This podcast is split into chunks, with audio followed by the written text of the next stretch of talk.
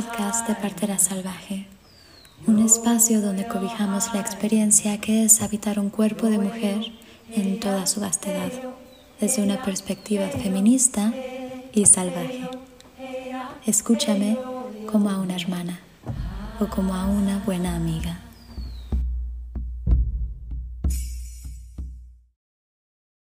Voy a decir una frase y me gustaría que la terminaras. La frase es la siguiente. El parto es... El parto es eh, un portal, es un portal para renacer, para conocer nuestras sombras, para transformarlas en luz. El parto es un montón de cosas, pero para mí sobre todo es eso, eh, es encontrar, eh, conocer aspectos nuestros que, que no vamos a conocer de ninguna otra manera. Es todo, es volver a la fuente. Es. Ay, es tantas cosas el parto. Es magia. Em, y sí, qué sé yo, yo tenía cuatro, cinco, seis, era re cuando me imaginaba tener un montón de hijos. Y, y bueno, nada, la vida, los padres, el entorno nunca acompaña. Eh, o sí, o, sí, o fue perfecto y fui madre re pequeña, a los 16 quedé embarazada de mi hija mayor. Bueno, nada, me querían matar mis papás. Yo estaba en la escuela y encima iba a una escuela doble turno, así que era como la escuela no la dejas. Y yo no quería saber nada, yo quería vivir sola, tener a mi hija, trabajar, ser una adulta. Em, ahora quiero volver para atrás, pero no. Y bueno, y quedé embarazada. Eh, hacía muy poquito tiempo estaba de novia. El papá de, la nena en su momento estuvo, me acompañó todo el embarazo, seguimos, convivimos de hecho después de, que terminé la escuela, la secundaria. Y mm, bueno, y para mí mi historia empieza un poco ahí porque fui al obstetra de mi mamá con eh, mi mamá y mi novio en ese momento, y, con la idea de tener al bebé en el agua, y el doctor era muy tradicional, eh, sin saberlo yo obviamente, tenía una tasa, me enteré años después, del 99,9% de cesáreas, y yo fui, primer consulta con 16 años con esa idea. Eh, me había caído así como, uy, no sé, me encantaría tener un bebé en el agua no lo había visto en películas, no, no estaba todo el día en internet, o sea, no, no estaba al alcance de todos internet todavía en ese momento. Y mm, bueno, obviamente me trató muy mal, yo era una nena para él que no tenía decisión. Y, y me dijo que si lo tenía por parto natural era un milagro, porque yo era muy chica. A partir de ahí, lo quise, acá lo tenía, Iba pero renegadísima a las consultas, siempre discutiéndole todo, porque bueno, él era el médico y yo era la que sentía las cosas y estaba muy conectada con mi cuerpo, con lo que me pasaba, con lo que sentía, con lo que quería. Pero bueno, el entorno no ayudaba, el médico era él, el, el certificado lo tenía él.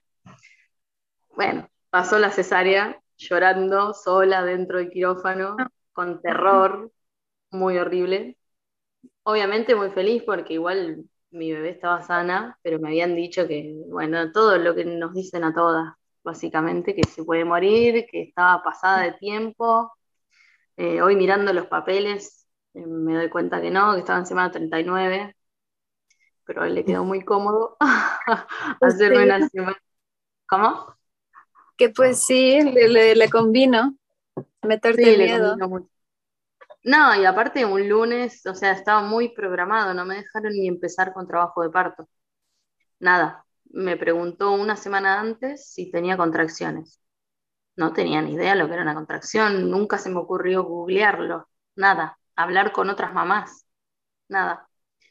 Y mi mamá en ese sentido era como que, no, a mí me dolía la panza nada más, tenía como retorcijones, me decía, y era como, no, pero a mí no me pasa eso. Y sí, hoy me doy cuenta que tuve contracciones de las de las que te van preparando, digamos. Pero bueno, nada, me internaron derecho, nada de, inducción ni nada, fue derecho cesárea. Y de ahí todo el tiempo quise volver a quedar embarazada, quería sanar eso. Eh, bueno, pasó la vida, me separé del papá de la nena mm, y estuve mucho tiempo pensando que no quería volver a ser mamá, no quería casarme, no quería más compañeros, nada. Estaba muy negada. Y a los dos años, más o menos, un poquito antes, me separé a los nueve meses, al año de, la mayor. Y al tiempito conocí a mi actual pareja, que era muy respetuoso eh, y buscaba nada. Teníamos los pensamientos mucho más parecidos que con, mi ex. Eh, así que bueno, dejé, fumaba mucho yo en ese momento y fue como, bueno, dejemos todo, hacía poco que había cambiado la dieta también y bueno, listo, dejo todo, las drogas, el alcohol, el todo, todo, todo. Que mi cuerpo esté limpio y bien saludable para alojar una nueva vida y empezamos a buscar y nada, enseguida quedé embarazada, nos juntamos, nos mudamos, nos casamos, todo así, pa, pa, pa, en seis meses, cuatro. Y eh, bueno, y me daba terror eh, me daba terror, qué sé yo. Quería tener un bebé en el agua, en mi casa, todo, pero no conocía a nadie. Googleaba y salían cosas horribles. Google se encarga de eso, de ponerlas en primer lugar, las malas noticias. Y, no, horrible. Y bueno, y él me reapoyaba en mis decisiones, mi compañero. Entonces fue como, bueno, hagamos lo que quieras. Si querés, buscamos a alguien para, para tenerla en casa y si no, no. Eh, de todas formas, nada, hice, me preparé lo mejor que pude físicamente. Y bueno, y en semana 38, así clavadito, salimos a caminar, hicimos una caminata muy larga con, mi hija mayor y mi compañero. Y para la vuelta eh, me estaba sentando a cenar muy cansada y sentí que se me explotaba una bombucha dentro y había roto bolsa. No llegué ni al baño. Así que nada, re nerviosos y re primerizos los dos porque nunca habíamos pasado por eso ni él ni yo. En 40 minutos estuvimos en el hospital y nada, y me, llegué con nada, uno de dilatación horrible, esperar tanto tiempo. La, chica de al lado estaba sufriendo y para mí era como, no pasa nada, no duele nada. Claro, tenía uno de dilatación. con el correr de las horas fue más intenso y más intenso y la luz blanca y que me venían a hacer tactos. Nada, mi marido igual, mi compañero, todo el tiempo re león, encima es leonino, león ahí como, ¿qué le inyectás? ¿Qué le haces? ¿Es necesario? ¿Viste? Como, pero bueno, quedó. la verdad que fue muy intenso el parto de Juana, se llama, mi hija. Eh, porque bueno, después de una cesárea siento que el cuerpo se fue abriendo súper lento eh, con bolsa rota, no sé si, digamos, para mí era un mito, pero realmente el dolor fue muy intenso. Y, como era hospitalizado, entonces me guiaron todo el tiempo y me, se intervinieron todo el tiempo. Eh, así que sufrí mucho, me desgarré, entré en un shock así de, ay, no quiero ser papá, no quiero nada. Obviamente a los 30 segundos se me pasó, pero no quise ver placenta, no quise nada. Eh, nada, oxitocina, tuve de todo. Eh, lo único hippie, ah, no, no sé si hippie, pero lo único respetuoso fue que pedí el banquito y me lo dieron y lo odié porque era durísimo y me redolía todo. Eh, nada, cero, muy alejado del parto en casa siguiente, que empezamos a buscar a los seis meses de nacida de la segunda hija. No, no, muy locos. No sabíamos lo que hacíamos. no, no sabía lo que fue. Fue como, che, yo eh, necesito remediar esto, estuvo re bueno, un poder terrible, pero me desgarré y me duele, necesitamos otro bebé. y, empezamos enseguida a buscarlo. Gracias a Dios, vino recién a los nueve, diez meses de la bebé, el embarazo. Em, el tercer embarazo de Liwen, que es un nene. Y bueno, y ahí ya sabía lo que era un parto, ya sabía lo que era una contracción, así que sí lo encaramos, eh, lo, planificamos para tenerlo en casa, sin doctores, porque en Bahía no había equipo, el único equipo te cobraban dólares. Y no. acá en Argentina al menos en dólares, cuando es en dólares, eh, no, es inalcanzable. Eh, también pensamos mucho en viajar a Córdoba y sabíamos que había casas de parto por allá, pero claro, mi cabeza decía, no, si con el desgarro estuve un mes llorando de dolor, eh, posparto, digamos, no voy a soportar un viaje, tampoco teníamos auto. Entonces era como, ¿cómo, llegamos? No pasa nada, pero ¿cómo volvemos con un integrante más y ese dolor? Imposible. Eh, así que descartamos todo. Y llegamos a tener el número de un partero de acá de Bahía. Eh, no. ¿Viste? Cuando, cuando sentís que no es por ahí tampoco, ni siquiera le escribí, porque me había enterado de historias de él que fue como, no, no paso, prefiero hacerlo sola.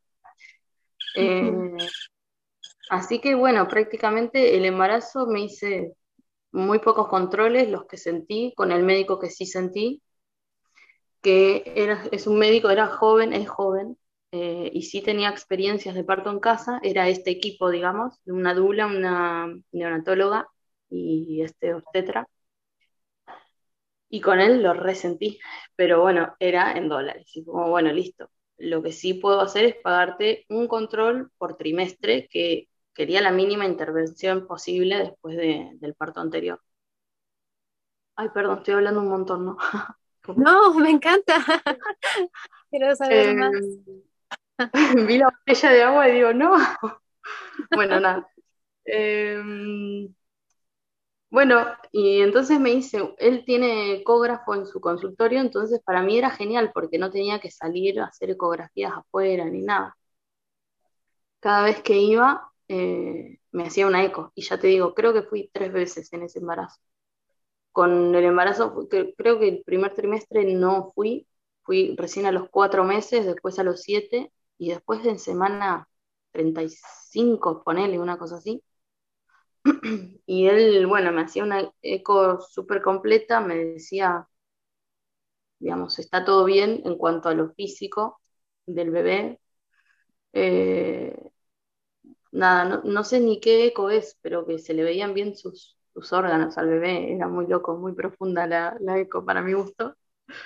Y mm, bueno, y empezamos a buscar una dula que no sabíamos lo que era, y también era caro y tampoco queríamos, digamos, meter a ese momento tan sagrado a una persona que no conocíamos. Así que bueno, en semana 35 conocí a una chica que estaba recién empezando una formación de dula de nada, dos, tres meses, una cosa así, y ella había tomado dos clases, no más. Y fue como, bueno, ¿te animás a hacer esto? Nosotros estamos re seguros, si venís buenísimo, si no venís, lo vamos a hacer igual. Eh, ¿Te animás o no te animás? sí, de una, ¿cuánto me cobras? No, no, lo hago, te lo, digamos, voy a estar acá porque me encanta la idea. Claro, no nos quería cobrar nada y fue como, bueno, te aviso cuando tenga contracciones. y eso fue en semana 35. Liwen nació en semana casi 42. Así que bueno, eh, preparé un colchón en el comedor que estaba ahí a modo sillón. Eh, y no mucho más. Compramos una lámpara de sal que yo quería tener una luz de tenue. Eh, teníamos una pelota de las de Pilates, porque la teníamos, no por el embarazo. Y, y bueno, y tocó esperar y pasaban las semanas y no nacía y la chica nos juntábamos a tomar mate para conocernos un poco más, porque iba a estar en ese momento. Eh, bueno, surgió ahí como una amistad y no nacía, no nacía, no nacía. La familia se empezó a poner como loca porque les habíamos dicho que los lo íbamos a tener en casa con un doctor, con ambulancia en la vereda. Re mentirosos. no teníamos eso ni locos, no nos gustaba la idea. Eh, y bueno, y una noche, eh, yo cumplo el 23 de octubre los años. Mi papá los cumple el 26 de octubre y el 26 me llamó y me dijo, no, no vas a venir, no, no, ni loca, estoy, estoy esperando a mi bebé, no, de acá no me muevo de mi casa. bueno, déjame buscar a las nenas. No, no, no. Nosotros estamos esperando un bebé, no me llamen más. Apagué el teléfono y, y después de apagar el teléfono y desconectar y poner esos límites bien puestos, digamos, a la familia, eh, se desenlazó, empezaron las contracciones a las 11 de la noche esa noche. Y, y bueno, y fue como, uff, no sé si es, no, no, la quería llamar a la chica, porque claro, yo había roto bolsa en el anterior, entonces era como, no sé si le amagaré y le haré venir al cohete, tenía, tiene hijos ella también. Y, y bueno, y cada vez fueron más intensas, al punto de que tuve que prender el horno y ponerme así en esta posición. Eh, busqué la pelota, empecé a hacer eh, como oh, círculos con la pelota. Uy, bueno, y um, empecé a hacer ejercicios y se puso cada vez más intenso, más intenso, más intenso, pero no había dolor, era muy loco eso. Eh, y bueno, mi compañero fue como, le aviso a Julia, se llama la chica, le aviso a Julia, no, no le avises, bueno, yo le voy a avisar igual, como que no le importó. Bueno, haz lo que quieras, yo me voy al baño. Así que ya para ese momento me fui al baño, eh, tenía una velita de las chiquititas, redondas, eh, de noche creo que se llaman. La prendí, la prendí en un, me acuerdo que había conseguido una esencia que me encantaba, no sé, unas flores, ni me acuerdo si eran, no me acuerdo el nombre. Puse eso, llenamos de vapor el baño y, y prendí un palo santo y fue como, bueno, necesito por favor que todas mis ancestras, o no todas, pero por favor la última que haya tenido un parto placentero, que venga y me acompañe. Y me sentí re loca en ese momento, pero fue como, por favor, no quiero desgarrarme. Nuestro miedo era el desgarro. Eh, bueno, no sé, empecé a, a, cada vez más contracciones, más contracciones, pero nunca me metí al agua. Para mí meterme al agua no, no iba a funcionar sí me calmaba el vapor y todo ese calor y el, el mm, saunita mm. que me había armado. Eh, y bueno, mm, llegó un momento que llegó esta chica Julia, me hizo unos masajes en la cintura y fue como, metete al agua, porque para mí que no te falta mucho, por cómo te veo, y metete al agua que te va a calmar. Y sí, me metí al agua y estuve, capaz que estuve como dos horas, pero viste que en ese momento no son dos horas. Eh, se despertó Juana, que tenía un año y siete meses, era muy bebé, se despertó a tomar la teta y nada, vio todo el, clima que se había armado, me vio a mí metida en el agua, muy en mi, mundo. Y fue muy loco porque se puso a colaborar, ahí me tiraba agua en la panza, no me llegaba a tapar la bañera, eh, eh, digamos, el agua a la panza. Así que me tiraba agua y estuvo media hora, 40 minutos ahí como ayudando, acompañándome. Bueno, eran las 5 de la mañana, ponele. Así que se la llevó mi compañero y la durmió, medio que cantando sin teta. Y Julia se quedó un ratito y bueno, no sé, ya lo siguiente que recuerdo, siempre me sentí también muy acompañada. Eh, digamos, por gente que no estaba físicamente en el lugar.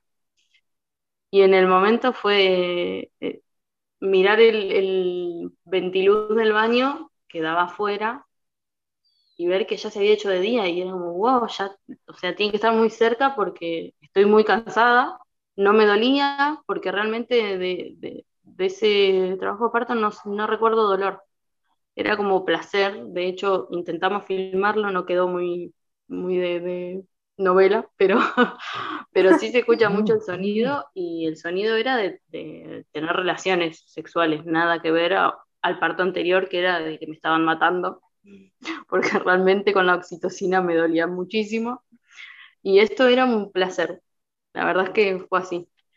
Y bueno, mm, eh, empezó el expulsivo, empecé a sentir como un ardor eh, y salió la cabeza y para nosotros fue como, ¡guau! Lo estamos haciendo. Era muy sorprendente eh, tocar la cabeza del bebé porque con la anterior no, no, lo había podido hacer y saber que estaba la mitad dentro, la mitad afuera y que lo estábamos haciendo en casa solos con esta chica que ya era amiga, era de la familia prácticamente. Eh, y en dos pujos no más, eh, salió el cuerpo entero y fue, uff, lo rehicimos, ya está. Sin pensar en la señora placenta, abrimos la puerta, entró frío, nada, cero conciencia en ese momento de que el parto estaba activo todavía, ¿no? Le di la teta enseguida y bueno, también entraron unas vecinas que teníamos muy pegadas que estaban, digamos, entraron, las dejamos pasar, las dejé pasar, pero en todo ese movimiento las contracciones se fueron y cada vez las sentía menos, más alejadas y la placenta estaba dentro todavía. Así que decidimos cortar cordón, avisarle a otra dula de la misma ciudad que estaba en contacto con, bueno, el famoso Michel Oden. Y fue como, che, bueno, ¿cuánto esperamos? ¿Qué hacemos? ¿Me voy al hospital? ¿No me voy al hospital? Cero plan B, realmente agradezco a que nos salió impecable la intuición. Em, y bueno, esperamos esperamos, esperamos, yo, digamos, cortamos cordón, le di, la teta, le di la teta, cortamos cordón, al ratazo, como a los 40 minutos. Y mientras mi compañero y las nenas cambiaban al bebé, yo me fui al colchón que habíamos preparado en un comedor y me quedé ahí, no me quería ni mover, estaba cansada, quería dormir. Pero la placenta estaba dentro y ahí estuve dos horas acostada sin moverme, tomando té y comiendo chocolate. Solo quería eso. Y bueno, y esta chica me decía como, bueno, me dice Maru, que era la otra dula, que tosas. Así que debo haber estado de esas dos horas, una entera tosiendo, haciendo fuerza para desprender la placenta. Pero era toser dos o tres veces y nunca me dijo dos o tres veces. Yo tuve una hora muy oh. cansada. Horrible. Eh, pero igual yo estaba feliz. Y a la hora me cansé y fue como, bueno, ya está, ¿va a salir o vamos al hospital? Y decidí pararme, ir al baño a hacer pis. Cuando hice pis, se ve que se, achicó la vejiga y bajó la placenta sola. Así que fue como estaba bajando la placenta, corré con el, teníamos un frasquito para recibirla. Y miro corriendo con el frasquito agarramos la placenta y ahí quedó. Y bueno, nada, salió la placenta, la revisó esta chica, que justo había tenido la clase de la semana anterior, era sobre la placenta, así que vio que esté entera, que no falte nada. Y estaba hermosa la placenta, muy grande, muy, muy hermosa realmente. Así que con la placenta sacamos el parchecito. Eh, bueno, yo ya me bañé, me cambié y me puse como si nada, era un día más en la vida. Mágico, pero no, no había sido intervenido, no había personas metiéndose en el medio. Ya para esto era, bueno, empecé con las contracciones a las 11 de la noche y él nació a las 7 de la mañana. Y para cuando, digamos, hasta las 9, 9 y media no salió la placenta. Eh, ¿Qué más? Bueno, básicamente eso. Y ahí, ah, le avisamos a los abuelos, ya nació el bebé, estamos bien, la ambulancia no fue necesaria. Mm, y, bueno, se llevaron a las dos mayores, mis suegros, a pasear un rato y nosotros nos quedamos los tres puntitos durmiendo una buenísima siesta, no sé, debemos haber dormido tres horas por lo menos de corrido. Y ya a partir de ahí fue la vida, qué sé yo. Al cuarto día ya estaba corriendo con mis hijas en la plaza, el bebé impecable y hermoso. Bueno, sí, fue muy rápido el, posparto a comparación de los otros dos, ¿no? Pero literalmente corriendo estaba. Eh, bueno, y después todo lo que es al bebé lo fue a, ver la pediatra, también muy respetuosa, eh, a los, ahí, al par de horas, ese mismo día, digamos. Nació a las 7 de la mañana, poner que fue a las 3, 4 de la tarde. Y fue como, lo felicito, está hermoso este bebé y ya está. No más que eso. Eh, y bueno, después quisimos esperar, no, después no buscamos más bebés. Los bebés nos buscaron. Los dos siguientes nos buscaron.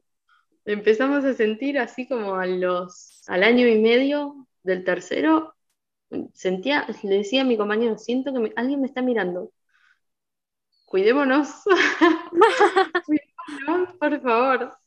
Y sentía que me miraban, me miraban, me miraban todo el tiempo. Era como esto de, mirar así para atrás o a los costados, en mi casa, en la plaza, en cualquier lado. Y bueno, efectivamente, antes del año y medio, porque ponele al año, se llevan dos años y dos meses. Bueno, saquen la cuenta, porque no sé. Eh, quedé embarazada de Amaru. También en un contexto que estábamos, habíamos convivido con una familia que tenía mellizos bebitos chiquitos. Y, bueno, habíamos decidido mudarnos, pero ahora que íbamos a hacer uno más, era como muy choqueante porque decidimos mudarnos, dejar esa convivencia de, tanta tribu y quedé embarazada ahí antes de mudarnos. Entonces, bueno, me, a mí me desequilibró, me desreguló un poco todo eso, pero se pudo. Eh, y bueno, y quedé embarazada del cuarto bebé y yo decía, ¿cómo voy a hacer? Me voy a morir porque ya eran tres hijos, era un montón. Se podía, hacemos homeschooling nosotros y unschooling, no, no, no seguíamos ningún currículum, nada, no seguimos. Y era como, no sé cómo voy a hacer con otro embarazo, no, no me da más la cabeza. Pero bueno, también la vida fue como, bueno, está bien, si vino es porque tenía que venir y, lo recibimos súper bien, contentos de todas maneras. Fue para mí fue un baldazo, mi compañero estaba feliz y yo estaba sorprendida, era como, ¿cómo voy a hacer? Solo tengo dos brazos. Y, y bueno, prácticamente el embarazo fue lo mismo que el anterior, todo el embarazo muy saludable, muy pocas intervenciones, salvo que en semana 35 el señor se sentó y lo quise mandar. Fue como, no, así que buscando partos de nalgas, porque no iba a ir al hospital. Eh, vi muchísimos videos. en esa cantidad de videos que vi, los últimos que dije, bueno, no voy a mirar más, no voy a llenarme de esta información que no, ya sabré qué hacer en ese momento. Vi uno que nacía el bebé y no se movía bordó y no se movía y no se movía. Y me quedé con eso acá. Fue como, bueno, no, chao, no miro más. El bebé, nada, no sé qué le, como que tardó en respirar nada más, pero estaba impecable, pero a mí me choqueó la imagen.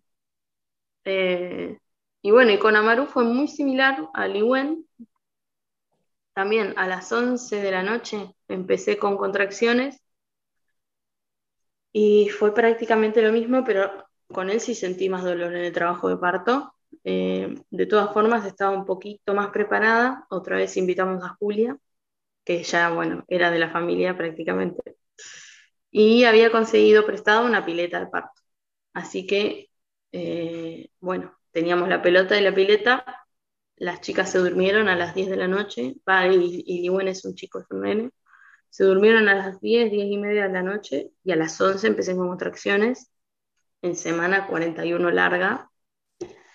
Y bueno, de Amaru solo recuerdo dolor, mucho, mucho dolor. Em, y, claro, yo lo que decía era como, bueno, me aguanto todo lo que pueda y uso como último recurso, digamos, la pileta. Así que la fueron llenando enseguida mi compañero y Julia. Y yo entre pelota, masajes, estar por ahí, a veces me acostaba a descansar. Eh, estuve bastante tiempo, pero bueno, debo haber estado en la pileta tres horas también por lo menos, o cuatro, con Amarú, porque tuvieron que hacerme un recambio de agua bastante constante. Y en este parto fue, digamos, lo lindo, sí, fue muy lindo, eh, que la mayor quería estar, eh, mm. quería ver cómo nacía su hermano. Así que fue como, bueno, pero no quiero que te impresiones, ¿viste? Como los juicios que tenemos los adultos. Así que la llamé medio que cuando me metí a la pileta, que sabía que estaba como en la última, en la última parte. Bueno, fue muy loco, le hacía chistes entre contracción y contracción. y era como, hija, está todo bien, no pasa nada, y viene la contracción, ¡la puta madre! ¡Ah, qué dolor! No sé qué, era un monstruo. Se me pasó y digo, estoy bien, no me duele nada. Nada, como eso de madre de intentar calmarla o no traumarla. Y la nena me miraba diciendo, mujer, estás pariendo, no pasa nada, digamos, soltate y listo. Bueno, costó bastante soltar, soltar eso. Aparte me miraban los tres, Julia, mi compañero, y Olivia, la nena mayor, y era como, deja de pensar en nosotros, chau, sumergite en, esa, en ese mambo del, trabajo de parto. Em, y bueno, y con Amaru fue muy loco con Liwen no lo dije, lo agarró mi compañero. Yo estaba como media acostada en la bañadera, eh, estaba bastante incómoda ya y cansada, me dolía mucho el huesito dulce, le decimos acá, no sé cómo se llama, el coxis. Em, me dolía muchísimo con él. Con Amaru, como estaba en la pileta, que es toda infladita, estaba recómoda. Y nunca hablamos de qué íbamos a hacer en este expulsivo, porque somos de, sentir mucho en el momento, ¿viste? Como ver qué pasa ahí, no, no puedo planear una cosa así para mí. Y bueno, y sentí que venía a la cabeza y fue como, no, ya está por salir. Y mi compañero se quedó como, no, ¿qué hago? ¿Me meto? ¿No me meto? Y estaba ahí que saltaba la pileta, que entraba, que no entraba, para agarrarle al bebé y para cuando terminó de preguntárselo, ya había salido la cabeza y como, no, ya está, ya salió la cabeza, me quedo así. Y estaba como en cuclillas. Y vino, cuando vino la siguiente contracción, hizo fuerza y salió, y fue como, ah, lo agarré yo, qué lindo. Y bueno, fue como esa emoción de recibirlo una misma, creo que todo ese dolor que sufrí realmente en ese trabajo de parto se me borró por completo cuando lo pude agarrar yo, que ya te digo, nunca fue planeado. Eh, nada, fue la magia de ese parto al menos, fue como, uy, lo recibí yo, no lo cambio por nada en el mundo. Eh, y con la placenta no cometimos ya el error de entrar aire frío por todos lados. Va, tampoco frío porque ya era 20 de diciembre. Eh, hacía calorcito ya para esa época acá. Pero bueno, igual, lo mismo, la misma hora, 7, 7 y 10. Eh, como el mismo tiempo de trabajo de parto tuvimos siempre. Em, y ahí mismo despertamos a las hermanas, a, la hermana y al hermano que quedaban dormidos. Y bueno, comenzó la vida. Ya para la tarde salí, me bañé, cortamos cordón. Em, lo cortó, siempre los corta mi compañero. Y mm, lo cambiamos, almorzamos algo, se llevaron a lo más grande mis suegros, nos acostamos a dormir muchas horas. y comenzó la vida, como con total naturalidad, digamos. Y en esta ocasión, que, le dijeron, en esta ocasión que le dijeron a tu familia y a tu que no moleste. no. ¿Iba a haber también una ambulancia afuera de la casa? No, no le dijimos nada, eh, ah. solamente que no molesten, que sus miedos eran suyos, no los nuestros, que nosotros sabíamos lo que estábamos haciendo.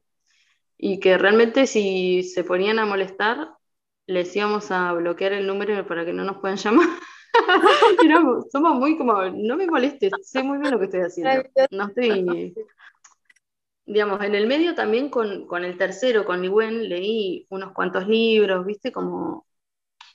Siempre me gusta mucho como investigar a fondo, lo más que pueda. Pero también entiendo que Google, señor Google, a pesar de traer muchas cosas buenas, siempre tiene los miedos ahí metiéndotelos. Entonces ya con Amaru no investigué nada. Eh, digamos, ya había, tenía práctica. Pero con Liwen fue como, bueno, ¿cómo es la fisiología del parto? Eso me, gustó saberlo para saber qué es lo que me iba a pasar.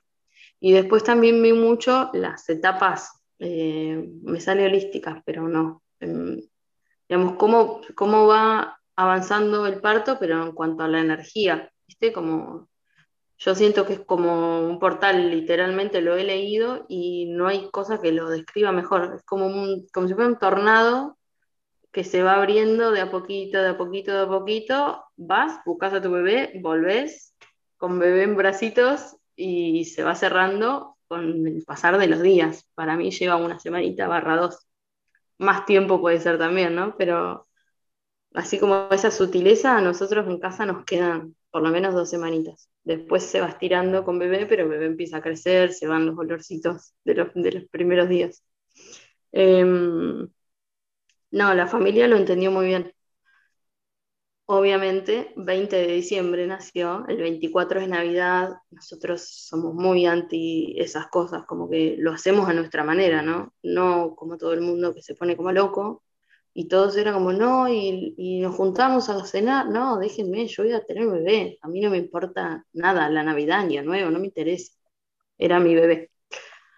Em, no, fue muy loco, fue muy loco eh, también aprender a poner esos límites, ¿no? Porque, qué sé yo, los padres, los suegros son como cierta autoridad, eh, en cierto punto son autoridad, pero mostrarte como, para ahora la autoridad soy yo y, y perteneces a nuestra familia y no al revés, porque llega un punto en que cortás eso. Bueno, nada, fue muy loco, un gran aprendizaje que me llevó varios hijos, pero lo logramos. Em, bueno, voy a tomar un vasito de agua. Hablé mucho. Permiso. Oye, pero entonces, ¿cómo estuvo esto? ¿Habías antes de tu primer parto libre escuchado historias de parto libre o, simplemente te nació dar a luz tu no. Mm, la verdad es que nos, digamos, a mí me nació desde la primera que tuve, que yo quería un bebé en el agua. Y a partir de ahí, de a poco, fue llegándome información como de, ay, eh, me acuerdo una chica, Pepita, lo tuvo en, en su casa, con médico, con toda la chachara. Pero nosotros buscábamos nada, que sea en casa, en familia. También sentíamos esto de que si lo pude gestar, ¿por qué no lo voy a poder parir? Si estamos hace cuánto tiempo como, como seres humanos acá, ¿cómo no voy a poder tenerlo?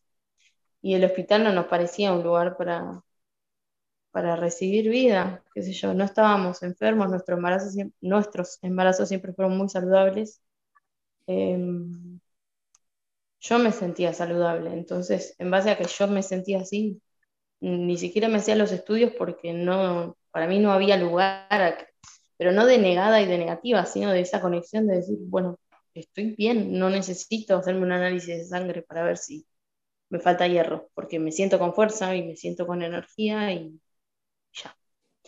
Mm, eh, no sé, confiando en la intuición, en el sentir de cada uno. Eh, bueno, no sé, sigo con la cuarta. Ah, no, la quinta. Son muchos. Cuéntanos la quinta. La quinta, Merlina. Una maguita ahí. Y con la quinta empecé a sentir lo mismo, que había alguien mirándome. Y no sé, como siempre pasa uno o dos meses antes esto de me están mirando, eh, pasamos por por una calle siempre para ir a nuestra casa, que hay varios negocios.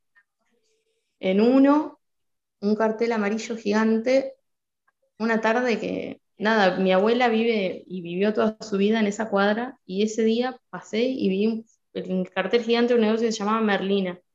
Quedó. Se lo conté, de hecho, a mi compañero, porque si no, estas cosas pasan y si no las cuento parezco loca. Y fue como, bueno, eh, vi este nombre. Y al siguiente día nada que ver lo que decía. Era un cartel amarillo de letras rojas, pero no decía Merlina. Em, no, fue muy loco. No sé, a la semana eh, me enteré que estaba embarazada de nuevo. ya mis hijos fue como, no, otra vez, ¿dónde vamos a dormir? ¿Cómo, cómo vamos a entrar en el auto? Ahora ya teníamos auto. Eh, pero igual siempre muy contentos todos, eh, porque la esperábamos. Y toda la gente, aparte, se ve que se nos nota cuando vamos a tener un bebé porque es como, mm, no estás embarazada, mm, les, está faltando otro, corriendo por ahí alrededor. Em, y bueno, y Merly, lo mismo, yo ya llevaba muchos años de vegana, muchos embarazos de vegana. Eh, y bueno, y aparte de todo, muchos hijos. Eh, que atender tenía. Así que la energía de este embarazo no fue la misma, fue mucho más tranqui. Eh, nada, hicimos los mismos controles que los anteriores, el mismo plan siempre, y, siempre vivimos muy cerca de un hospital público, digamos, de la maternidad pública de acá. Entonces fue como, siempre trazábamos la ruta más rápida para llegar al hospital como plan B. Como, bueno, no nos gustaría, no nos gusta esto, no lo queremos, pero si lo necesitamos, esta es la ruta, rapidísimo, en cinco minutos o menos estábamos ahí. Y bueno, y era como, lo acepto, para, porque no queríamos rechazar nada, ¿no? Para que no venga ese monstruito, pero sí lo aceptábamos. Y Merlina, ah, acá estoy, estoy volviendo. También vivíamos muy cerca, el embarazo muy, muy, muy saludable, pero la diferencia fue que ese verano ya eh, yo quedé embarazada en junio, en julio. Ella tiene un año ahora, un año y un mes. Eh, planeamos, planificamos hacer temporada en la playa eh, ese verano para ver si podíamos generar para comprarnos una combi para entrar. No llegamos todavía, ya va a llegar. Pero de todas maneras nos servía hacer temporada porque nuestros hijos estaban ahí en contacto con la naturaleza pleno. Eh, alquilábamos una casa a una cuadra de la playa, así que era como estábamos ahí. Y vendíamos panes rellenos en la playa. Yo hacía la masa bien temprano, como a las 5 de la mañana, y mi compañero los cocinaba, entre los dos armábamos, eh, él cocinaba y salía a vender. Y yo me iba a la playa con los chicos, volvía así el almuerzo. Bueno, toda esa rutina de todo el verano, desde mm, diciembre, más o menos el 15 de diciembre nos fuimos. O no, miento, cumplió años Amaru el 20, el 21 nos fuimos. Fue así. Y tenía fecha de parto con Merly para marzo, pero no me acuerdo la fecha de parto. Nació en semana 40 justo, sí, así que más o menos para el 20, 21 creo de marzo era la fecha, probable. Nos hicimos las ecos, eh, bueno, ella no se sentó, por suerte. Y, ah, con Amaru no conté que hice moxabustión. Eh, así que, pero bueno, nada, lo, giramos haciendo ejercicios, moxa, dos días sentí que se giró y me quedé quietita, me hice una eco para corroborar que estaba bien y sí, y bueno, y después se dio todo bien. Eh, y con Merly estábamos muy indecisos, queríamos que nazca en la playa, pero no sabíamos cuándo iba a pasar. Eh, y bueno, había unos pros de que donde alquilábamos el agua caliente era por garrafa, no sabíamos si se iba a terminar el gas o no, si íbamos a tener agua caliente. Cuando te bañabas justo en, ese, en esa zona, el agua no, no sale transparente, translúcida, salía como con un color medio ámbar y no mm. nos convencía eh, mm. que nazca en un agua así, la verdad. Tampoco es que el agua de acá no tenga cloro o no tenga nada, pero por lo menos no le veíamos colores. Eh, así. Digamos, estábamos en pleno cemento acá, eh, pero, pero bueno. Eh, no nos convencía.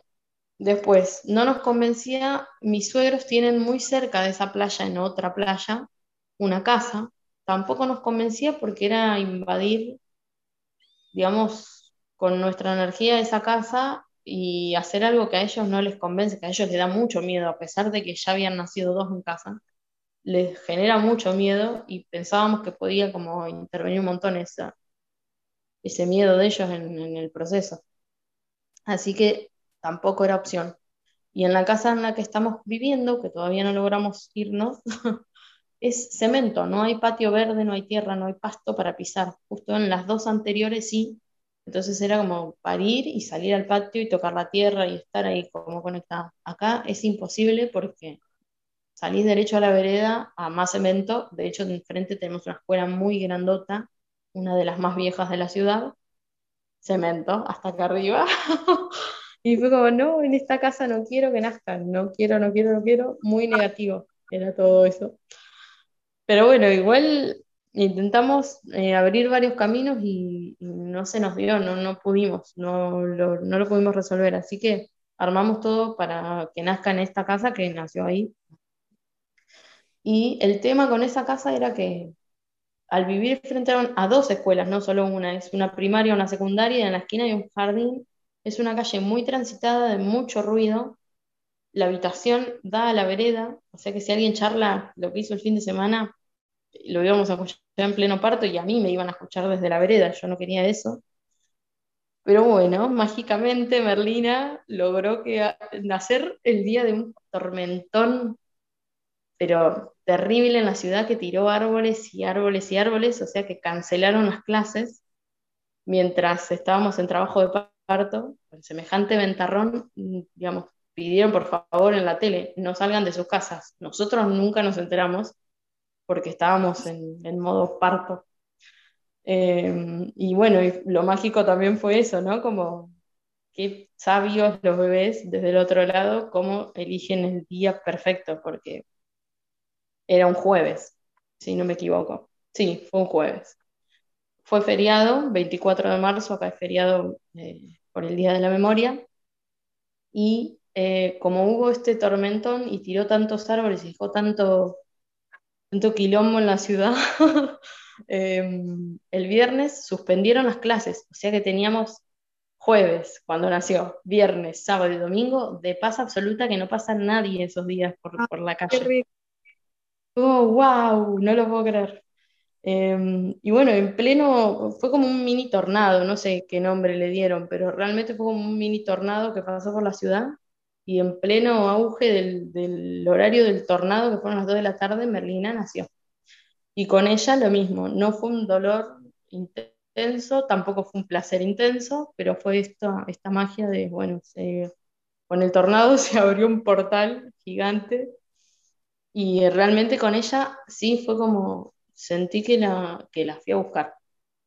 Eh, y era como, por favor, protegí la casa, protegí a mi familia, y protegí a mi bebé de, esta, de esta tormentota que ya no sabemos si fue ella o no, pero em, nada, sentí eso, que la fui a buscar. Con Merly no me metí enseguida a la pileta tampoco, fue un lío resolver cómo poner la pileta, cómo llenarla en esa habitación, pero lo logramos, lo logró mi compañero. Ya no invitamos a Julia porque teníamos a la nena más grande, ya tenía 10, 11 años, 11 casi. Y fue como, bueno, cualquier cosa, Oli, vos nos ayudás con los nenes más chicos, sí, de una, ya, como que ya estaba acostumbrada también.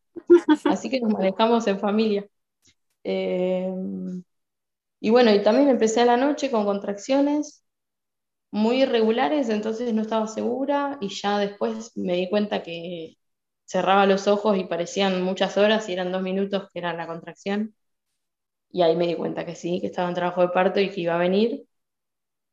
Eh, estuve lo mismo, estirando al máximo, poder meterme a la pileta para usar como esa anestesia, por así decirlo, em, en el expulsivo.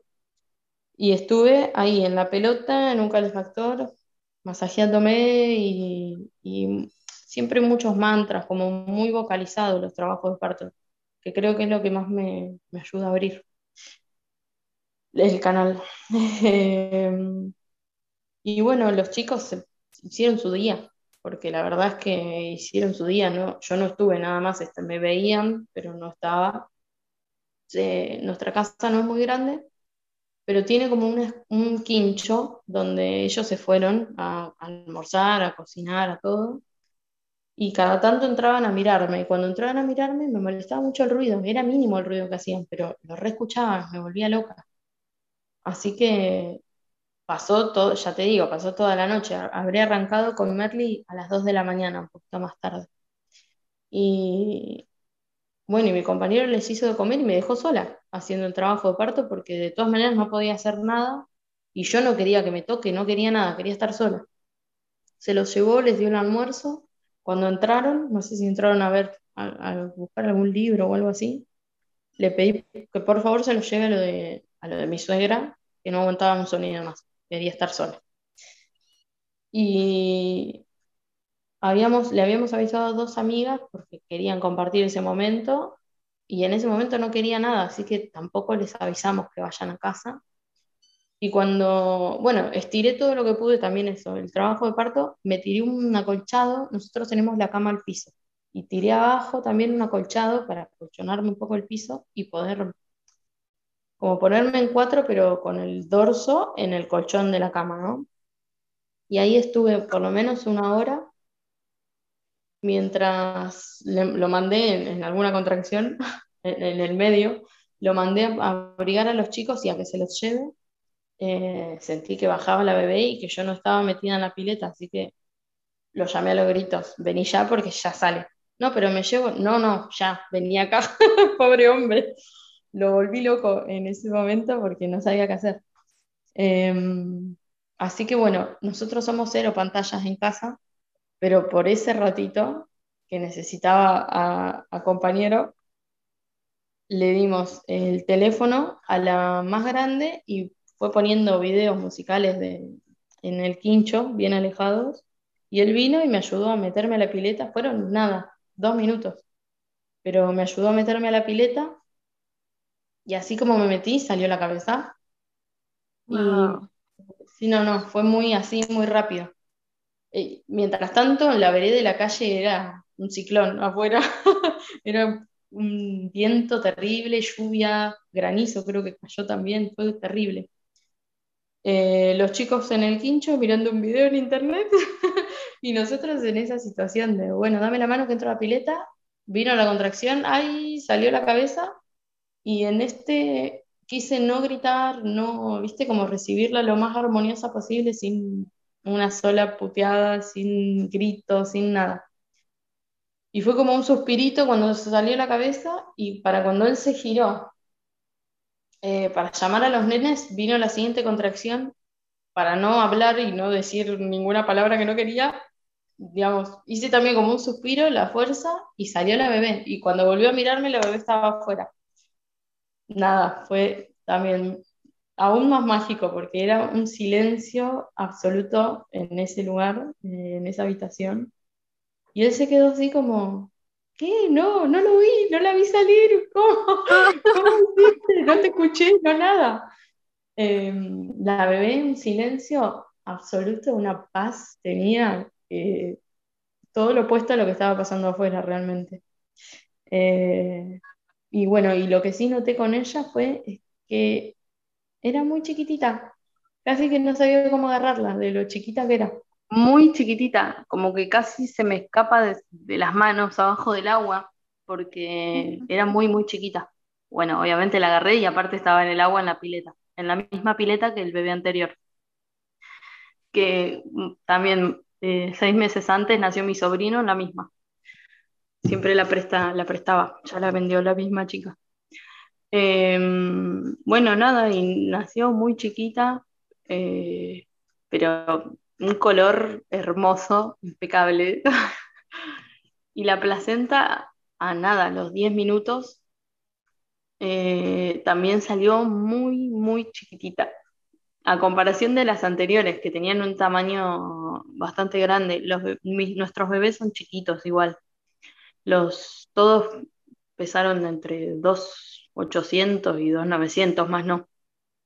Entonces son bebés chiquitines pero ella particularmente nació con nada, 2 kilos 600, digamos, aún menos seguro, porque la balanza que usamos no era muy precisa, em, pero sí se notaba mucho lo pequeñita que era. Eh, y bueno, y la placenta fue también como muy rápido, como salió a comparación de los embarazos anteriores. También tuve un cambio de dieta en este embarazo. Eh, ya venía de, vegana unos cuantos y había empezado a consumir huevo de a poco también, siempre escuchando al cuerpo y lo que pide el cuerpo, ¿no? Eh, con el bebé anterior empezamos a comer huevo y un poco de queso. Eh, pero bueno, porque ya te digo, siempre respetamos lo que nos pide el cuerpo. Con Merlina en semana 35 más o menos, me empecé a sentir muy mareada y como no me hago análisis de sangre, fue como, mm, sentía olorcito en la playa, todos de vacaciones, haciendo asado día y noche, y sentía el olor y era como, ah, necesito comer eso. Y bueno, hay que vencer a, los, a las estructuras y a, a, los juicios mentales de cada uno, ¿no? Porque para mí yo era vegana y nunca en la vida iba a volver a comer carne pero a la vez era, me lo estaba pidiendo mi cuerpo y mi bebé para mí. Eh, bueno, con, conozco, tengo una conocida que hace biodecodificación, que me dijo que en el embarazo no me lo iba a hacer, no me iba a hacer hacer ejercicios ni nada de psicomagia, digamos, pero que sí me recomendaba que me escuche y que escuche a mi bebé, que cuando una está embarazada en realidad habla al bebé. Y con el dolor del alma empecé a comer carne de nuevo. Fue bastante traumático porque lo comía escondida de mis hijos, no, digamos, mis hijos eran todos vegetarianos. Y era como, ¿cómo voy a comer carne si les inculqué que esto no se hace? Bueno, romper esa estructura en pleno embarazo, ya prácticamente nacimiento, fue muy difícil. La verdad, fue una gran prueba para mí porque, ya te digo, era un juicio que tenía armado. ¿Cómo, cómo voy a hacer esto? no. Y no, y no, y no, y lo, lo esquivé porque me lo pidió desde el principio del embarazo esto, el cuerpo, y lo reesquivé. Y ya lo último, me empecé a marear, tenía taquicardia, me, así como que me latía el ojo involuntariamente. Fueron un montón de cosas, al punto de que casi me caigo, ya, ya te digo, como en semana 35 o 36, casi me caigo del mareo que tenía, y fue como, bueno, hasta acá, o sea, no, no, no, no da, no me quería suplementar, tampoco sentíamos que, digamos, sentimos que es algo tan artificial, una cápsula con, no sé si B12 o hierro, nunca suplementamos con nada, entonces, bueno, comí carne contra mí, contra mi voluntad y al día siguiente tenía unas hemorroides que no me podía mover. Y en base a eso fue como, sí, como no, si estoy así ahora y todavía no parí, después de parir, me muero del dolor, no podía caminar. Así que bueno, no sé, pedí perdón, eh, me hice acupuntura, eh, digitopuntura, flores de Bach, un montón de cosas. En tres días estaba como nueva, tintura de chantén, que fue lo que más me sirvió. Y fue como, bueno, en tres días estaba como nueva porque necesitaba parir y no, nada, no podía con este dolor. Aparte de esto, ¿no? Recién volvíamos de la playa, tenía eh, bueno, eh, buscamos casa para ver si nos podíamos mudar, pero no se nos dio y bueno, nació en esa casa al final, ¿no? Pero era como, estábamos en pleno movimiento, no, no podía estar así. Y cuando volví a comer carne también sentí como, bueno, era esto lo que necesitaba eh, al menos mi bebé. La placenta de este bebé fue muy chiquitita y salió con unos puntitos blancos del lado que se agarra al útero, digamos con unos puntitos blancos, uno al lado de otro, como si fueran, no sé, honguitos, una cosa así. Y según el neonatólogo, este, esta vez hubo otro doctor que la fue a ver también al otro día, eh, pudo haber sido la, posible anemia por todos los síntomas que tenía, creemos que sí que tuve anemia.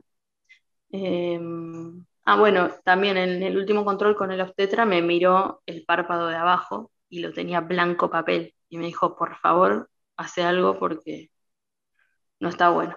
Y bueno, obvio que lo ignoré porque a mí no me importaba, yo quería ver al bebé en la ecografía que esté bien y nada más. Eh, y bueno, solo escuché de mi cuerpo, básicamente.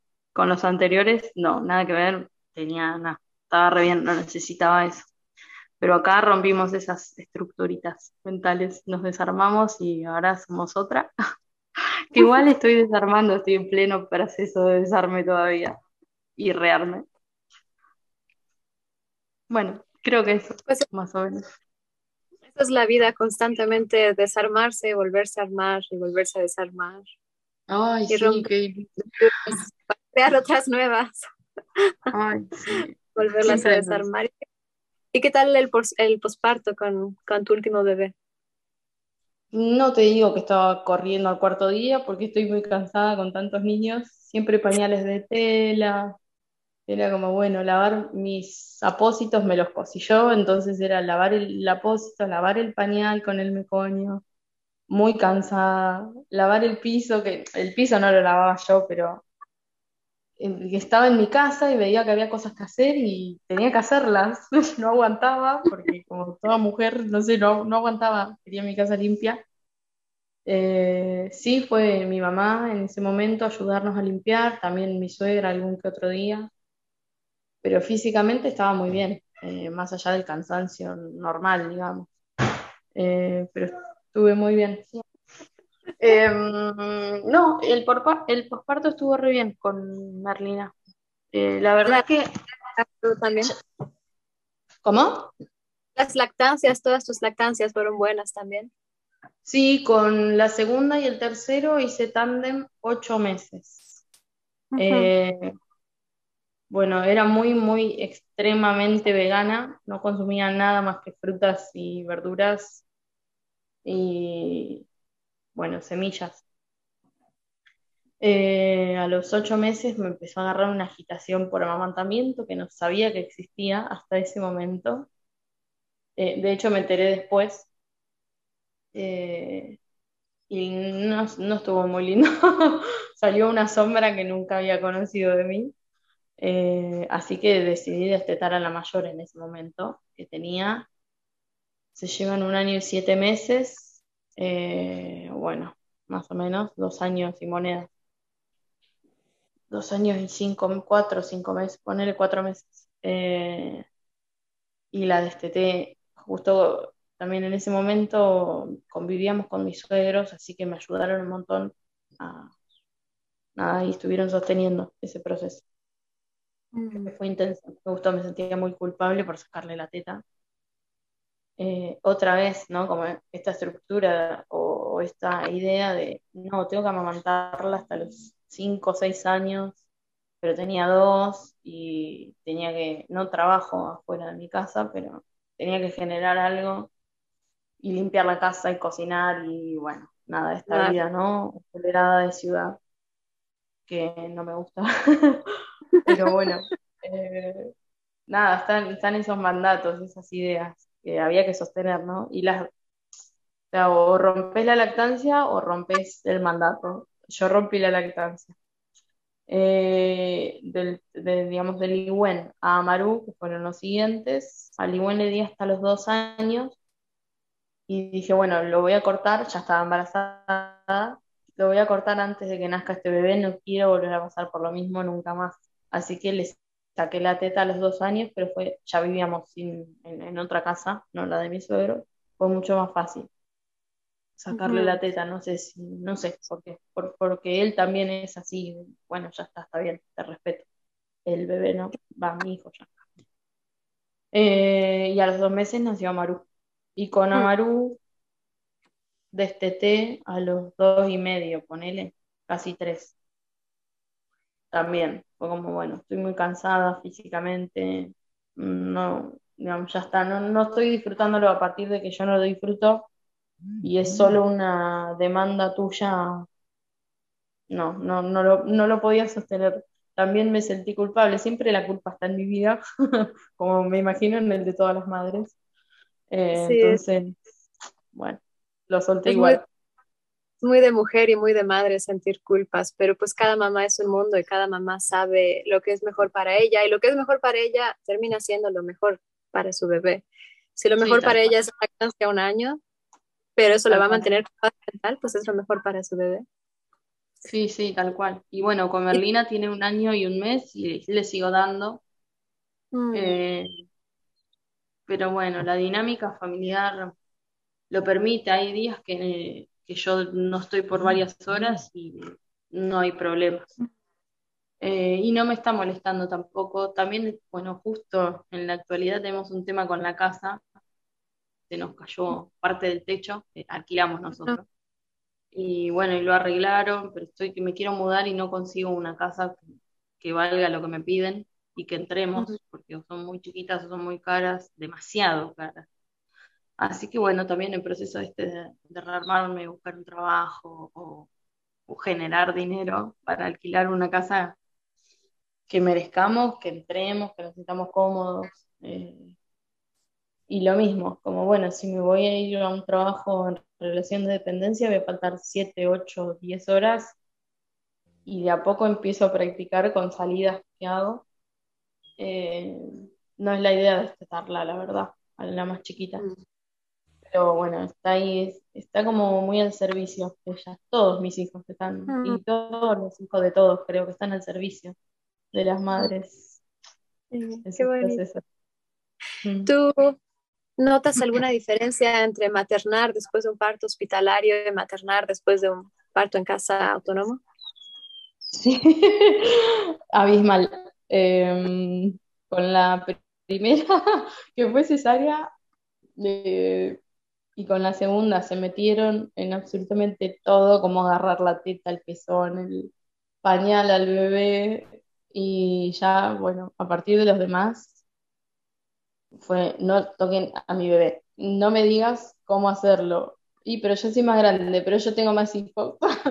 Son mis hijos, yo tengo más experiencia con mis propios hijos, ¿no? Nunca voy a saber más que otra madre, eso es seguro. Pero yo conozco a mi bebé, yo conozco mi cuerpo y lo que necesitamos nosotros, que tenemos nuestra historia. He notado eso en las mujeres que han tenido partos autogestionados. Creo que el parto autogestionado te da tanta confianza, descubres tu poder, que es imposible decirte qué hacer y domarte después de haber. No, tal cual. Sí, y sí, tal cual. Y si tú pudieras darle un consejo a alguna mujer embarazada que te estuviera escuchando, ¿cuál sería? Em, que si tienen miedo, se fije de dónde vienen esos miedos.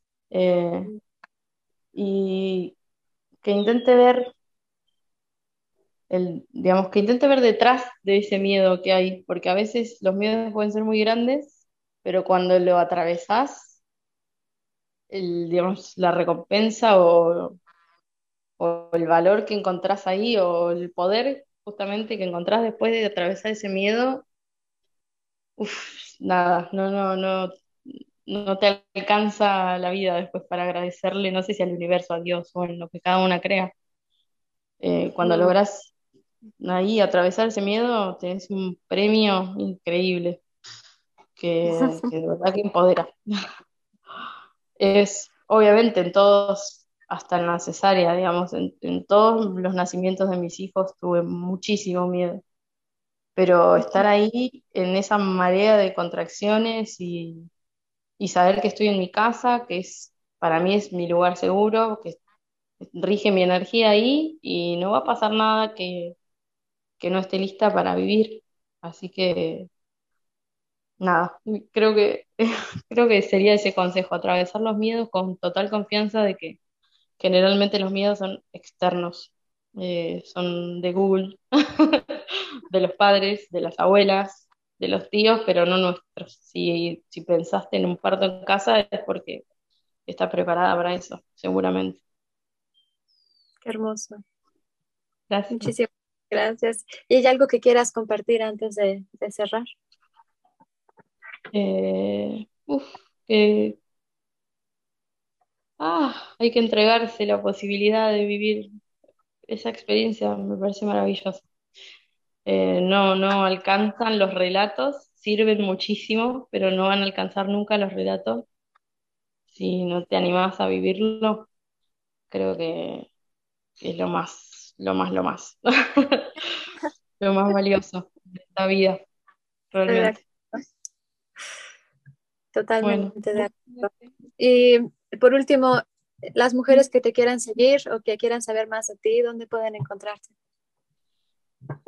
Eh, estoy en Instagram como cielo-tierra, justamente porque el limbo de tener bebés, eh, de todas maneras, es mi cuenta personal. Hay tejido, hay, no hay nada formal. es un Instagram de, una mamá, simplemente. Pero me pueden encontrar ahí.